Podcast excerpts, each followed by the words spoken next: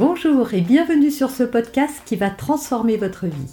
Je suis Noémie de Saint-Cernin, je suis coach certifié RNCP, auteur de plusieurs livres best-sellers, conférencière, formatrice en développement personnel et en parentalité, référente pour les médias, entrepreneuse, épouse et maman de trois enfants.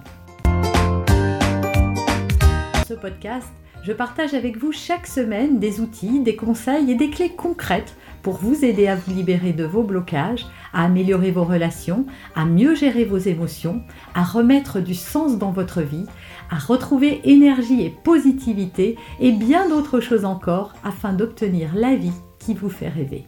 On va parler de l'agitation de vos enfants, s'ils sont vraiment très turbulents, si vous avez du mal à canaliser leur, énergie malgré tout ce que vous avez peut-être déjà pu mettre en place en les sortant, en essayant de, faire en sorte qu'ils soient concentrés. Ben moi, je vais vous donner quelques pistes aujourd'hui pour aider votre enfant à gérer son agitation.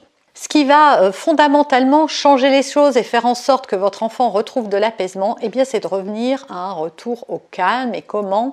Eh bien, il y a plusieurs choses. La première, c'est la méditation.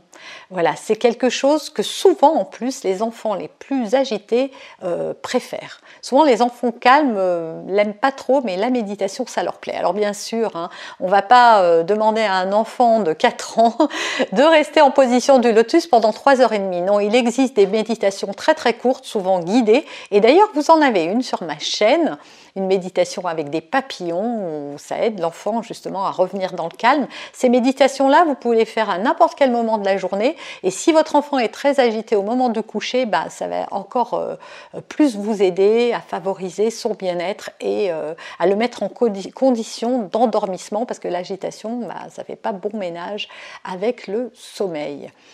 Donc la méditation, qu'est-ce que c'est? Ce n'est pas encore une fois rester pendant des heures euh, assis en tailleur, on peut allonger l'enfant sur un lit, c'est juste qu'on va lui permettre de se centrer sur lui, de se centrer sur ses ressentis. Donc forcément, ça va imposer du calme.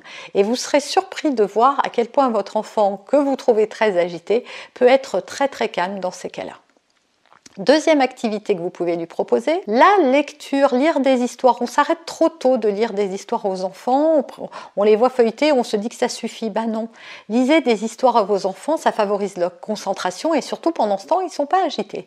Pourquoi? Ben Parce que ça maintient euh, euh, leur, euh, leur sens en éveil, ils s'accrochent à l'histoire, ils rentrent dans les personnages. Il faut savoir que les enfants ont un imaginaire débordant, donc pendant que vous racontez l'histoire, eux, ils se fassent briques toutes les images mentales qui vont avec. Donc c'est un bon moyen de canaliser l'énergie et de permettre un retour au calme. Une chose qui marche aussi super bien pour canaliser les, euh, les enfants agités, ce sont les puzzles.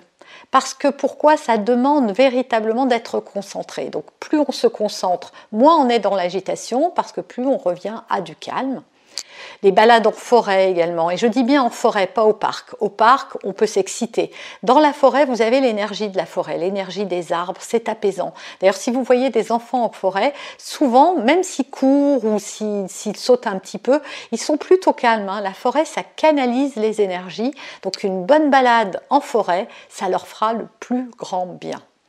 Et enfin, mon dernier conseil, mettez-les dans la pénombre. Voilà, à partir du moment où vous baissez l'intensité de la lumière, votre enfant va euh, se calmer. Vous pouvez le mettre dans un bain, par exemple, et tamiser la lumière, allumer une bougie. Voilà, les bougies aussi, hein, c'est connu depuis longtemps, il y en a dans les églises. Voilà, c'est du recueillement, la bougie. Ça invite à un apaisement. Vous avez aimé cet épisode? Abonnez-vous pour être informé de toutes mes futures publications.